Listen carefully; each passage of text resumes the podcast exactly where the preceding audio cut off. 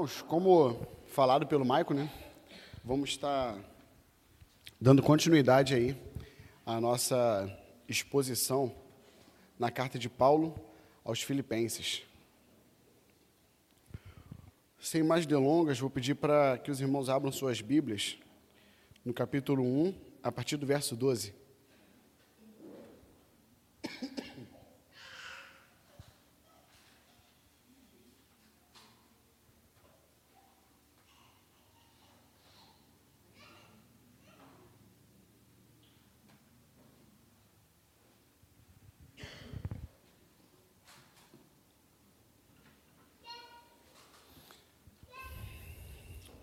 Vamos então fazer a leitura.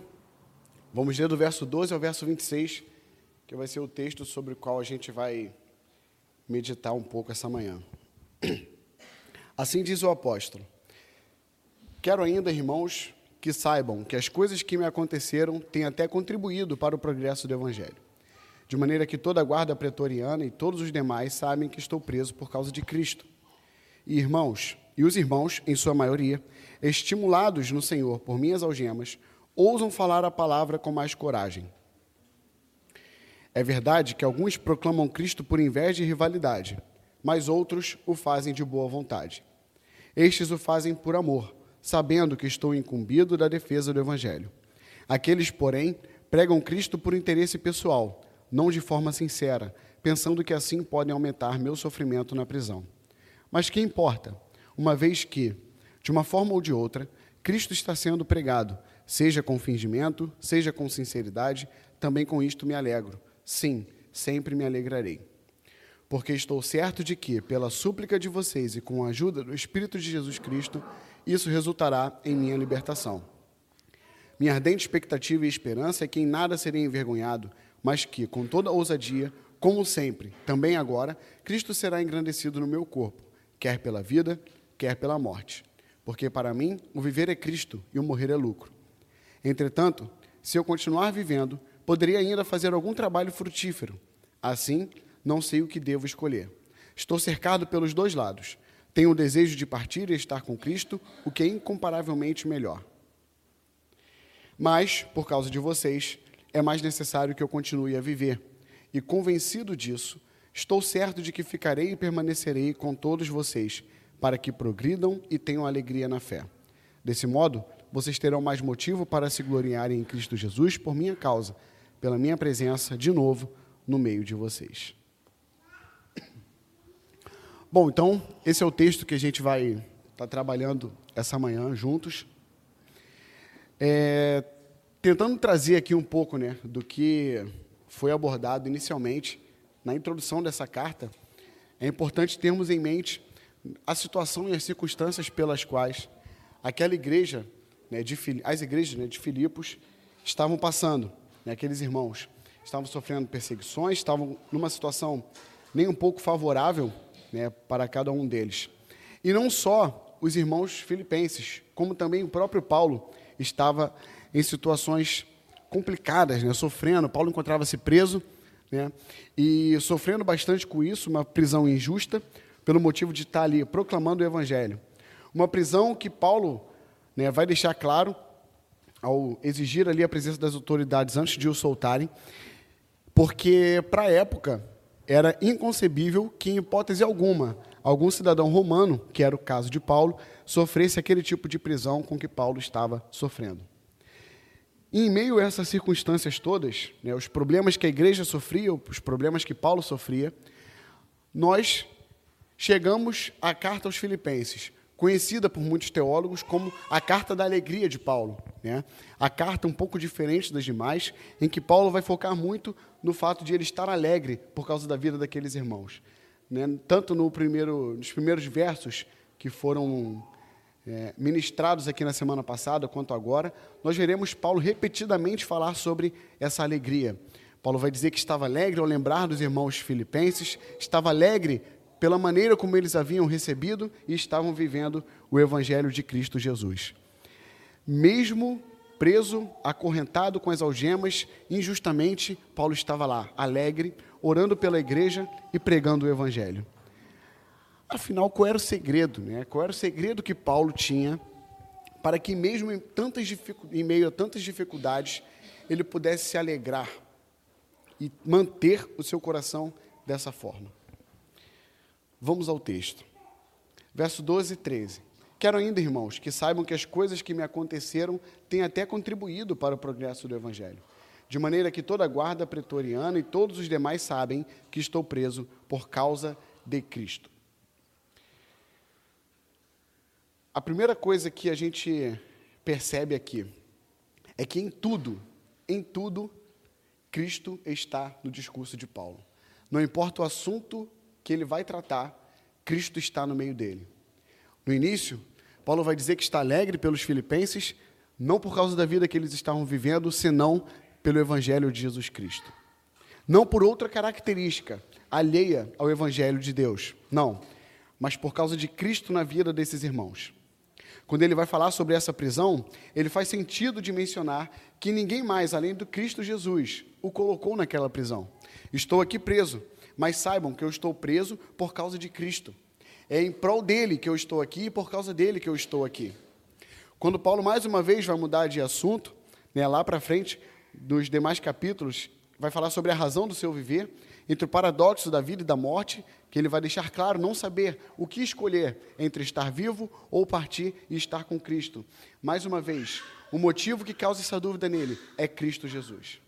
Em todos os assuntos que Paulo trata, o tema central de tudo aquilo, o fundamento que vai fazer com que ele profira as palavras que ele vai proferir é Cristo, é o Deus vivo. E como isso é importante para nós, principalmente nos dias de hoje. Por quê? Porque hoje nós estamos vivendo no mundo dos especialistas. Né? Qualquer assunto de qualquer esfera que venha a acontecer, polêmico que seja, basta você entrar nas redes sociais por alguns minutos e você vai ver especialistas de todos os sentidos, de todos os assuntos. Especialistas em política, especialistas em economia, especialistas em tudo. Com suas opiniões muito bem formadas, formadas pelos diversos tipos de influenciadores que eles vão encontrar. Estão cheios cheios e repletos de conhecimento do mundo, cheios e repletos de conhecimento e de uma cosmovisão de economistas, de políticos, de coaches ou de influenciadores das redes sociais. Mas, infelizmente, uma visão totalmente ou completamente esvaziada de Deus. Essa é a infeliz realidade com que nos deparamos hoje.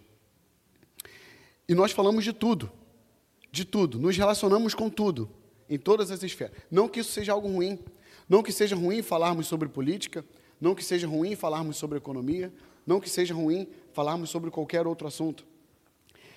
Mas o ponto central é aquilo que fundamenta a nossa opinião sobre todos eles e aquilo que fundamenta como nos relacionamos com todas essas coisas. Deus precisa estar no centro de tudo. Tudo aquilo que nós fazemos, com tudo aquilo que nós nos relacionamos precisa passar pela análise, o filtro e o crivo das Sagradas Escrituras. Essa é a maneira pelo, pela qual Paulo escreve aos Filipenses. Em todos os assuntos que ele vai tratar, seja da prisão, seja da vida, seja da morte, Cristo, Deus, está no centro de todas elas. Não são as produções cinematográficas, livros ou influenciadores que devem, afinal, guiar né, as nossas vidas e nossas percepções a respeito do mundo muitas vezes não somos de fato guiados por elas, ou pelo menos não acreditamos ser. Mas a maneira como, como lidamos, né, ao concordar, discordar ou nos relacionarmos com essas coisas, vai revelar muito de qual direção nosso coração está inclinado. E mais, Paulo vai dizer no verso 14: E os irmãos, em sua maioria, estimulados no Senhor por minhas algemas, ousam falar a palavra com mais coragem. Então, existem dois efeitos que Paulo está trazendo aqui sobre essa prisão. Né? Paulo vai dizer: Olha, estou preso por causa de Cristo. Né? E toda a guarda pretoriana sabe disso.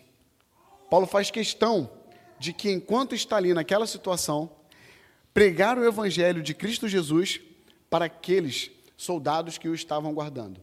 Né, a guarda pretoriana era como se fossem os soldados da guarda imperial, é uma guarda de elite, e estavam ali guardando Paulo. Paulo não era qualquer um. Com certeza sua fama já havia se espalhado por boa parte de Roma.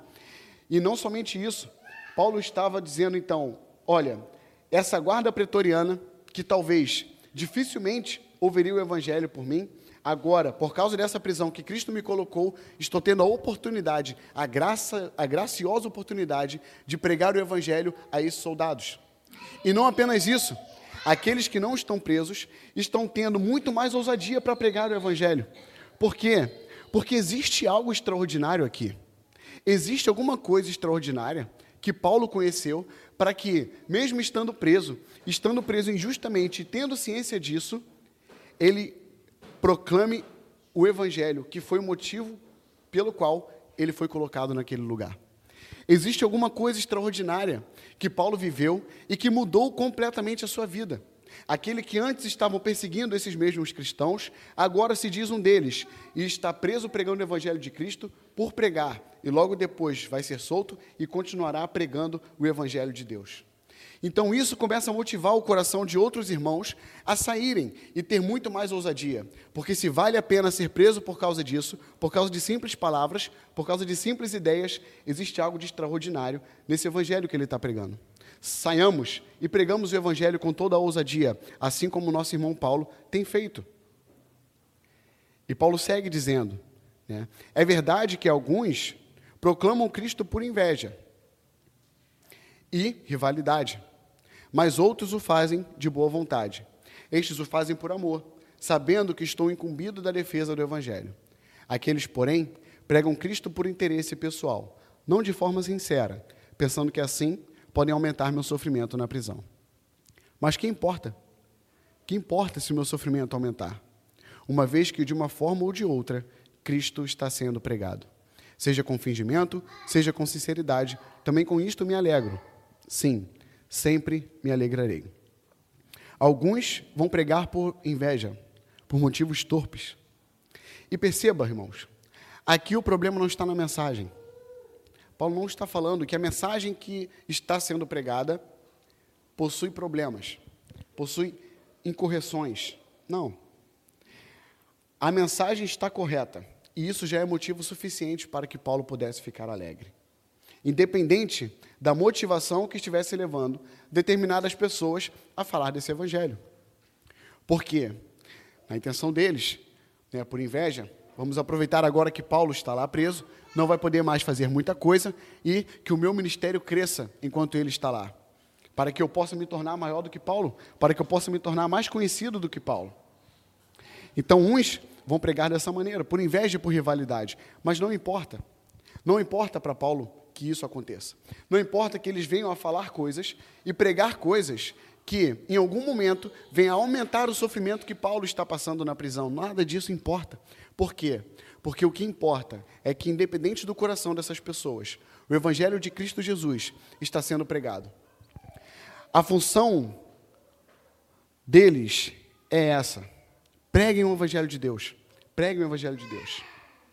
Mas fato é que, em momento algum, Paulo está tratando aqui da justiça da condenação dessas pessoas. Percebam o seguinte: Paulo não está falando sobre falsos profetas, em última análise. Né? Pessoas que estavam deturpando a palavra de Deus, como em outras cartas, como por exemplo aos Gálatas. Não. Mas são falsos amantes do Evangelho. E aqui entra um primeiro questionamento que devemos fazer aos nossos corações. Em qual desses quadros nós nos encontramos? Pode ser que nós tenhamos um entendimento corretíssimo a respeito da palavra de Deus. Pode ser que a graça do Senhor tenha nos alcançado de fato e nós estamos compreendendo com veracidade aquilo que a palavra de Deus diz aos nossos corações.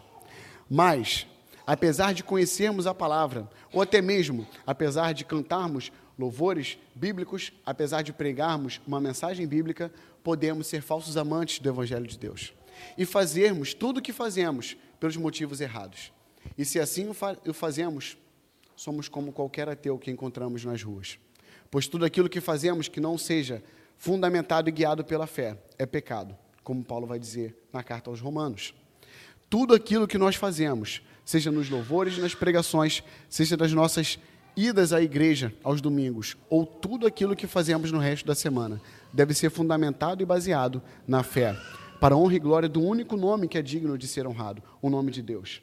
Por isso que Paulo vai dizer que não importa o que ele sofra, não importa a motivação daquelas pessoas, estou preocupado apenas com o Evangelho. Ele já percebeu que a vida dele não tem sentido. Ele já percebeu que a vida dele não tem valor. E tudo aquilo que deve motivá-lo, deve motivá-lo em prol de ver crescer o reino de Deus aqui nessa terra. A fidelidade doutrinária não é tudo. Podemos ter uma pregação correta, podemos ter um entendimento correto, com o coração incorreto, inclinado para o pecado. Irmãos, podemos subir aqui aos domingos, falar do Evangelho da maneira mais bela possível, com uma oratória perfeita. Podemos subir aqui, cantar louvores maravilhosos. Podemos estar sentados nos bancos, chorando, enquanto ouvimos a palavra de Deus ou cantamos algumas, algumas canções ao Senhor. Também o fazem aqueles que não acreditam em Deus, quando escutam uma música muito bela.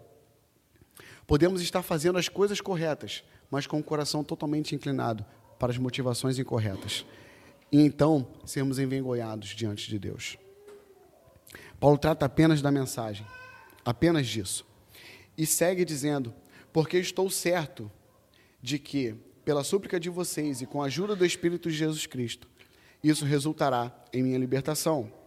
Minha ardente expectativa e esperança é que em nada serei envergonhado, mas que, com toda a ousadia, como sempre tem sido, também agora, Cristo será engrandecido no meu corpo. Quer pela vida, porque vivo por Cristo, né? Quer pela morte, pois se morrerei, morrerei por Ele. Para mim, o viver é Cristo e o morrer é lucro.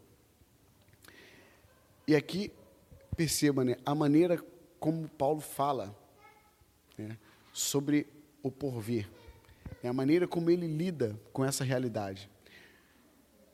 Minha ardente expectativa e esperança é essa de que não serei envergonhado.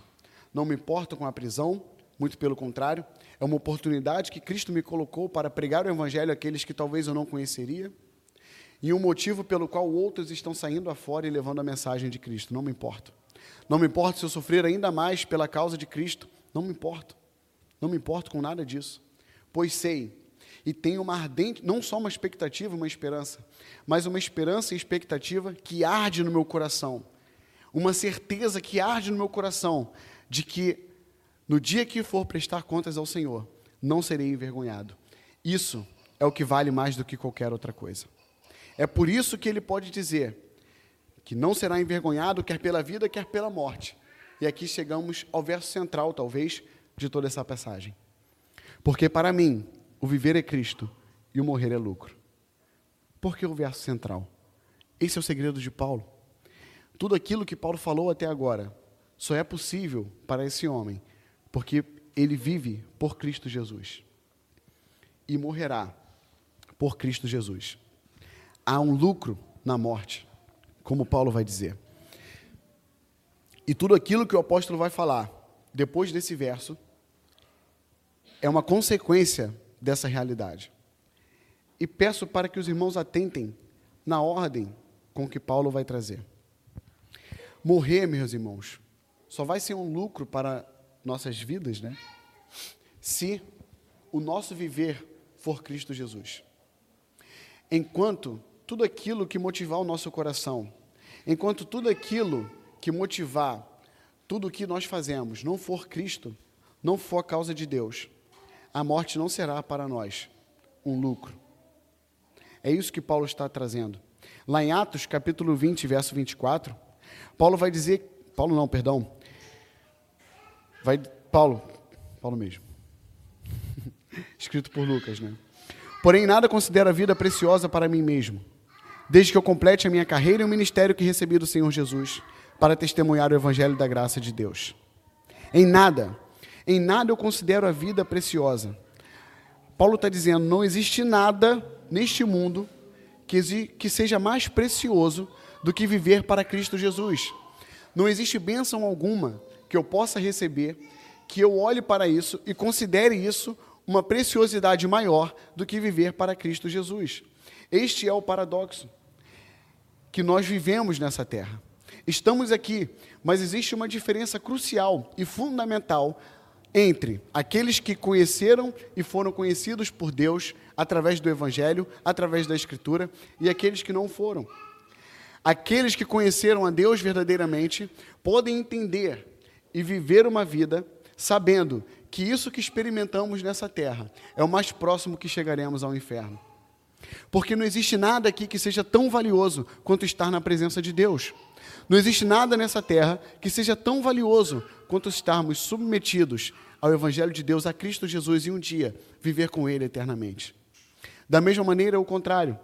Se vivemos aqui desfrutando dos desejos da carne, desfrutando dos desejos do mundo, então meu conselho é que desfrute bastante, porque este é o mundo, esta é a realidade mais próxima que essas pessoas chegarão ao céu, de experimentar do que seria o gozo do céu. Que vida pobre e miserável seria essa se nós vivêssemos como aquilo que de maior glória, de maior alegria e satisfação fosse as coisas que o próprio mundo pode nos dar. Meus irmãos, esse mundo é um mundo caído, um mundo cheio de desgraças, cheio de tristezas. Por mais que nós podemos, né, por mais que a gente possa contemplar fios de alegria, momentos de êxtase e de prazer na vida que vivemos enquanto estamos aqui, este mundo é um mundo caído, incapaz, afinal de contas, de encher os nossos corações de alegria e de satisfação.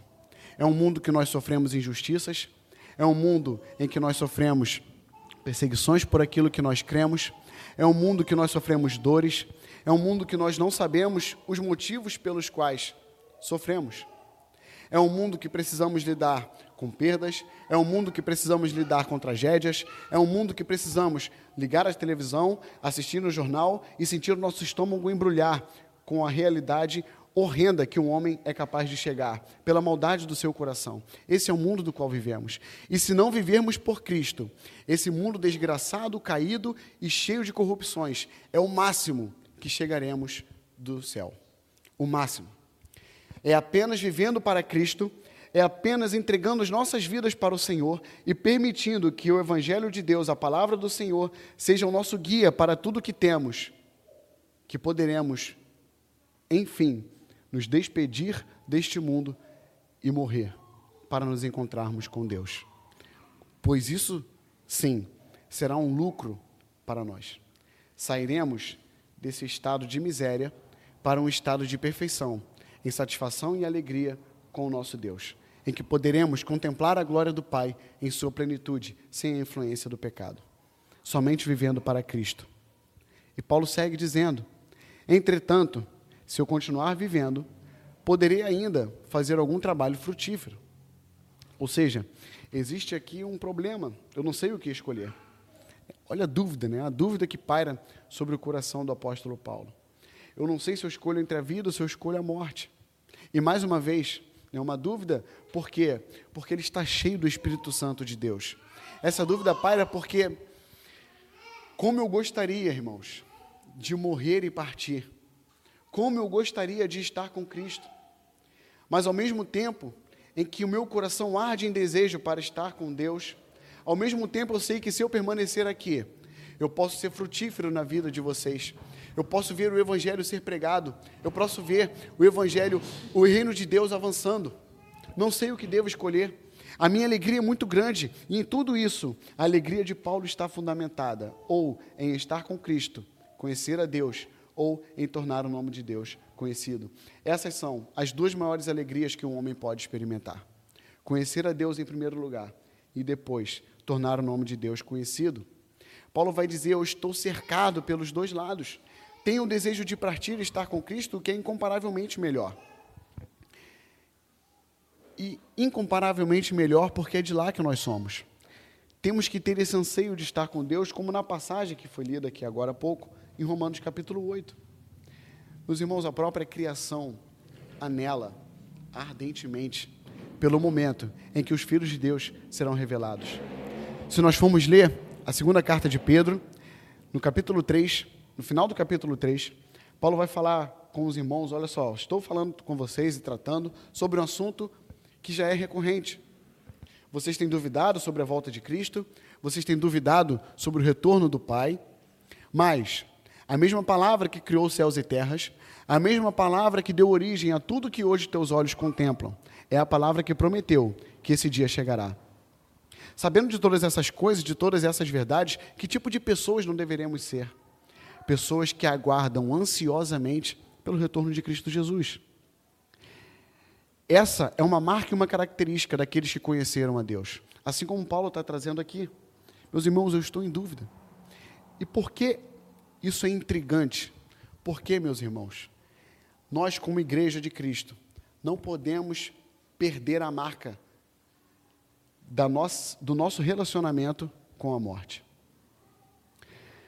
Em alguns escritos bastante antigos né, da igreja primitiva, vai dizer Flávio José que em um relato de um expedicionário à sua terra natal, tratando sobre esses irmãos, os irmãos que até o momento estavam sendo chamados de pequenos cristos, ele vai dizer que uma característica chama muito a sua atenção, dentre as demais. São irmãos que estão sempre juntos, parecem estar costumeiramente alegres, independente das circunstâncias complicadas em que viviam, mas uma característica deles chamava muito a atenção: a maneira pela qual eles lidavam com a morte, pois não a temiam. É o maior inimigo que nós temos, a morte. Mas Paulo, ao tratar sobre ela, vai falar que é incomparavelmente melhor do que tudo aquilo que ele pode viver nessa terra. Paulo conheceu algo extraordinário que mudou a sua vida e mudou completamente a sua vida. Ao ponto de que nada que esse mundo possa me oferecer pode se comparar àquilo que eu experimentarei no pós-morte. Quando eu compreendo isso, eu entendo que a morte, na verdade, não é a pior coisa que pode acontecer às nossas almas. Na verdade, ela é uma passagem para que eu possa gozar de satisfação plena e alegria plena contemplando a face de Deus. É vivermos a realidade de que, por mais que eu ame muito a minha esposa, minha filha, minha família, por mais que eu tenha um profundo amor pelos meus irmãos, pela igreja, é entender que, no momento em que Deus me chamar, esse sim será o momento em que desfrutarei da maior alegria da minha vida. A alegria que eu sinto ao chegar em casa e abraçar minha filha, a alegria que eu sinto ao chegar em casa e abraçar minha esposa, não vai ser nada comparado à alegria que eu sentirei no momento em que Deus me chamar. E cito agora um hino que eu gosto bastante, bastante antigo também, igual citei na outra vez com vocês, que é o hino de Marco Aurélio, em que ele vai dizer: Vou voar em direção ao céu de gozo. Repouso para sempre ali eu terei. Vou voar como voam os santos anjos, serafins também arcanjos, maravilhas ali desfrutarei. Vou voar nas asas do vento, na hora e no tempo em que Deus me chamar. Vou voar, quem dera fosse agora, subir para a glória onde o meu Deus está. Não somos deste mundo. Somos apenas peregrinos aqui. E é uma maneira apenas, um caminho apenas, pela qual nós podemos cantar louvores como esses com sinceridade e pela qual podemos nos relacionar com a morte da maneira correta, entendendo que é um lucro. E esse momento é quando o nosso viver for Cristo. A alma dos filhos de Deus tem pressa de estar com Deus. É como se fosse um imã. E enquanto estamos vivendo aqui, nós estamos inquietos, tentando voltar para a presença do nosso Pai. Permaneceremos dessa maneira, enquanto não, não descansarmos em Deus. Permaneceremos inquietos. Por isso, Paulo vai dizer que tem essa ardente expectativa de não ser envergonhado, porque ele sabe que estará lá diante de Deus e pela graça e misericórdia do Senhor, ele será abraçado pelo Pai, para viver então eternamente com Deus. Devemos nos achegar ao Senhor dessa forma, com esperança, com expectativa e aguardar ardentemente por isso. E vivermos tendo essa certeza. Enquanto não estivermos inquietos neste mundo, enquanto não estivermos inquietos diante de toda a corrupção, de, toda o, de todo o pecado que aflora no mundo em que hoje estamos, enquanto não estivermos com nosso coração e nossa alma sem descansar diante disso, anelando para o momento em que estaremos com Deus, meus irmãos, não estamos vivendo por Cristo. Precisamos, irmãos, ter tudo isso que Paulo está tratando aqui, muito vivo e muito claro em nossos corações e mentes. E perceba o seguinte: Paulo não quer fugir dos problemas da vida. Não. Muito pelo contrário, estamos falando aqui de um homem que vê a graça de Deus nos sofrimentos. De um homem que vai dizer nos capítulos mais adiante que aprendeu a viver em toda e qualquer circunstância. Tudo posso naquele que me fortalece. Sei servir a Deus tendo muito, sei servir a Deus tendo pouco. Vejo a graça de Deus em poder participar dos sofrimentos de Cristo. Por quê? Porque Paulo conheceu uma coisa extraordinária. Precisamos do encontro que Saulo de Tarso teve. Precisamos contemplar a face de Cristo precisamos contemplar a glória do Pai na face de Cristo. Precisamos ter o mesmo encontro para que as nossas vidas sejam transformadas, para que o nosso coração arda em desejo de encontrar a Deus. Precisamos ter o mesmo encontro para que nós possamos olhar para o mundo e tudo aquilo que o mundo pode me oferecer e não enxergar nessas coisas preciosidade alguma que possa se comparar ao Evangelho de Deus. E se algo venha a nos prender a essa terra, se ao pensar sobre a morte, a gente queira ainda ficar um pouco mais de tempo aqui nesse mundo, que seja pelas motivações corretas, que seja para pregar o Evangelho de Deus, que seja para louvar mais ao nome do Senhor e tornar o nome de Deus conhecido entre os irmãos. Paulo continua no verso 24: Mas, por causa de vocês, é mais necessário que eu continue a viver. E convencido disso, Estou certo de que ficarei e permanecerei com todos vocês, para que progridam e tenham alegria na fé. Desse modo, vocês terão mais motivo para se gloriarem em Cristo Jesus por minha causa, pela minha presença, de novo, no meio de vocês. Vou pedir para os irmãos abrirem no livro de Isaías, capítulo 38.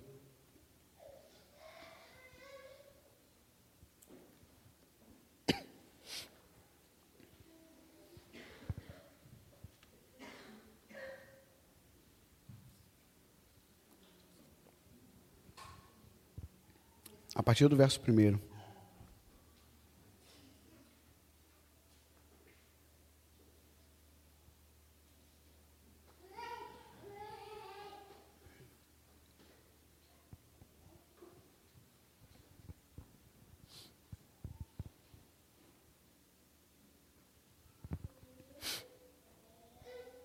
Isaías 38, verso 1. Por esse tempo, Ezequias adoeceu de uma enfermidade mortal. O profeta Isaías, filho de Amós, foi visitá-lo e lhe disse: Assim diz o Senhor: Ponha em ordem a sua casa, porque você morrerá. Você não vai escapar. Então Ezequias virou o rosto para a parede e orou ao Senhor. Ezequias disse: Ó oh, Senhor, lembra-te de que andei diante de ti com fidelidade, com coração íntegro, e fiz o que era reto aos teus olhos. E Ezequias chorou amargamente então a palavra do Senhor veio a Isaías, dizendo: Vá e diga a Ezequias: Assim diz o Senhor, o Deus de Davi, seu pai: Ouvi a sua oração e vi as suas lágrimas. Acrescentarei quinze anos à sua vida. Livrarei das mãos do rei da Síria tanto você quanto esta cidade. Eu defenderei esta cidade. Vamos agora para o verso 19. Ezequias ele é curado por Deus, e então ele cria né, um cântico de louvor ao Senhor. Né? Aqui no verso 19, ele vai dizer o seguinte: verso 18, perdão. A partir do verso 18. A sepultura não pode te louvar, nem a morte glorificar-te. Os que descem à cova não esperam em tua fidelidade. Os vivos, somente os vivos, esses te louvam como hoje estou fazendo. Os pais darão a conhecer aos filhos a tua fidelidade O Senhor veio salvar-me. Por isso, tangendo os instrumentos de cordas, nós o louvaremos todos os dias de nossa vida na casa do Senhor. Esse é o motivo que guia os homens de Deus. Louvar ao Senhor e tornar o nome de Deus conhecido. É isso que prende Paulo aqui. Fala, meus irmãos, eu queria muito estar com Cristo nesse momento, mas é para a glória de Deus, para o louvor dele, para torná-lo torná conhecido, que eu vejo motivo, vejo razão para continuar a viver. Se não vivermos para Deus, de que vale nossas vidas? É melhor estarmos mortos. Pois na cova não louvaremos a Deus. Essa é a única diferença, meus irmãos, daqueles que estão debaixo da cova e daqueles que estão aqui. Deve ser a única diferença. Louvarmos o nome de Deus. Perceba que o que deixa Ezequias triste, amargurado, é que ele não vai mais poder ter essa experiência de louvar ao Senhor, de contar das maravilhas de Deus aos seus filhos. Ele faz um cântico ao Senhor por ter livrado ele da morte, para que ele pudesse, por mais tempo, desfrutar da fidelidade de Deus, da esperança de estar com Cristo e de louvar o nome do Senhor. Por tantas e tantas vezes, oramos a Deus por livramentos. Por muitas vezes, irmãos. Saímos de casa e oramos a Deus para que tudo ocorra bem. Quando a gente está com medo que alguma coisa ruim venha acontecer conosco, oramos ao Senhor para que Ele possa nos guardar. Muitas vezes à noite oramos a Deus para que venhamos a acordar na manhã seguinte com saúde. E certamente, muitas dessas vezes, Deus nos livrou e guardou as nossas vidas. E quanto tempo temos separado para Deus, para agradecê-lo e louvá-lo, porque mais um dia Deus tem nos dado a ter fôlego, saúde, paz e tranquilidade para glorificar o nome dele e levar o evangelho adiante. Essa é a vida que vale a pena ser vivida. Uma vida repleta do Espírito Santo de Deus. Uma vida encharcada de Cristo Jesus. Ao ponto de podermos afirmar, como Paulo, que eu vivo por Cristo. O meu viver é Ele. Não tenho nada como precioso nessa vida. Para que possamos lidar com a morte da maneira correta, como um lucro e se, enquanto permanecemos aqui, glorificarmos o nome de Deus e torná-lo conhecido. Como saber se Cristo é tudo em nós? Como saber se nós vivemos de fato para Cristo? Existem algumas perguntas que nós podemos nos fazer que vão nos ajudar a chegar à resposta de que precisamos. A maneira pela qual nós gastamos o nosso tempo e o nosso esforço é um sinal um sinal se eu vivo de fato para Cristo ou não. O que ocupa o nosso pensamento? Quais são os assuntos que mais saem de nossas bocas? Aquilo que nos inquieta, qual a maior ambição de nossas vidas? Quais são os nossos planos e sonhos para os nossos filhos, para a geração que se segue? São perguntas que, muitas vezes, Deus não está em primeiro, segundo ou terceiro lugar dessas coisas. A maior ambição de nossas almas às vezes é que os nossos filhos cresçam e tenham uma carreira bem-sucedida, uma família abençoada. Talvez a maior ambição dos nossos corações não esteja condizente com a vida daqueles que vivem para Cristo Jesus. Martin Lloyd Jones vai dizer que a característica do amor é que sempre estamos pensando no objeto desse amor. A beleza da alma é, afinal de contas, medida pelo objeto de seu amor. Perceba, uma pessoa que tem uma paixão desenfreada por algo indigno, ela vai ser vista de tal maneira, de maneira indigna. Uma pessoa que não recebeu da graça de Deus, uma pessoa que abusa de outras pessoas, que comete atrocidades, e que sente prazer em fazer isso, nós olharemos para ela da mesma maneira como olhamos para o pecado dela, sem valor algum. Por quê?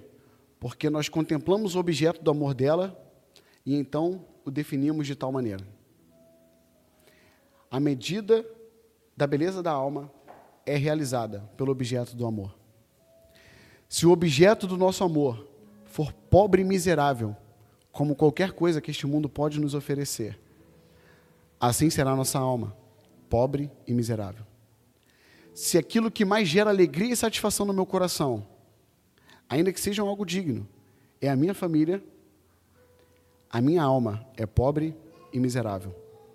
Porque eu preciso entender, como Paulo entendeu, que não há nada de mais valioso do que Cristo Jesus. E quando o próprio Deus for objeto do meu amor, então aí sim, minha alma será bela. E dessa maneira, conheceremos que vivemos para Cristo. Quando o nosso pensamento a todo tempo for Cristo, quando as nossas ações a todo tempo forem tomadas baseadas em Cristo, quando a todo tempo nossas decisões forem guiadas por Cristo. Somente dessa maneira. Quando pensamos, irmãos, nisso, viveremos Cristo, então teremos um lucro ao partirmos deste mundo. Pergunte a si: o que te aflige quando essa pergunta nos é feita, quando essa questão é levantada? É o fato de que um dia não mais estaremos aqui. O que prende? O que nos prende a esse mundo? Talvez o fato de não vermos nossos filhos crescendo seja algo que nos prende a este mundo. A própria pergunta não faz muito sentido. Porque nada nos prende a este mundo, irmãos. Somos sopro. Somos apenas passageiros como uma neblina que aparece e logo se esvai. Nada nos prende aqui. Perdi a minha mãe muito cedo, então sei que crescer sem a presença da mãe é algo muito doloroso. Então, talvez olhar para os filhos e você pensar numa criança crescendo dessa mesma maneira não é uma coisa que você gostaria de ter. Então, pensar em partir desse mundo e deixar o seu filho aqui nessa terra é algo complicado. Às vezes nós pensamos, e quem cuidará deles? O mesmo que cuida hoje, Deus. Somos apenas um instrumento nas mãos do Criador. Precisamos pensar a respeito disso. E agora, peço aos irmãos um pouco de paciência. Vou ler um trecho aqui do livro Santidade, do Riley. Aos que não conhecem, recomendo a leitura. Um livro muito bom. Muito bom. E logo após a leitura desse trecho, vou estar orando com os irmãos para encerrarmos, tá? Se você deseja ser um cristão saudável, considere com certa frequência como será o seu fim. Ele será de felicidade ou de miséria. Você não pode viver para sempre. Tem de haver um fim algum dia. Um dia o último sermão será ouvido, a última oração proferida, o último capítulo da Bíblia será lido. As intenções, desejos, esperanças, planos, soluções e dúvidas, no final, tudo acabará. Você terá de deixar este mundo para encontrar-se com um Deus Santo. Oh, que você seja sábio. Que você considere o seu futuro fim. Você não pode ficar brincando para sempre. Virá um dia em que precisará ser sério. Você não pode adiar as coisas que dizem respeito à sua alma para sempre. Virá um dia em que terá de prestar contas a Deus. Você não poderá estar sempre cantando e dançando, comendo e bebendo, e se enfeitando, lendo, rindo e gracejando, e maquinando, e planejando e ganhando dinheiro. Os insetos do verão não estarão em metamorfose para sempre diante da luz do sol.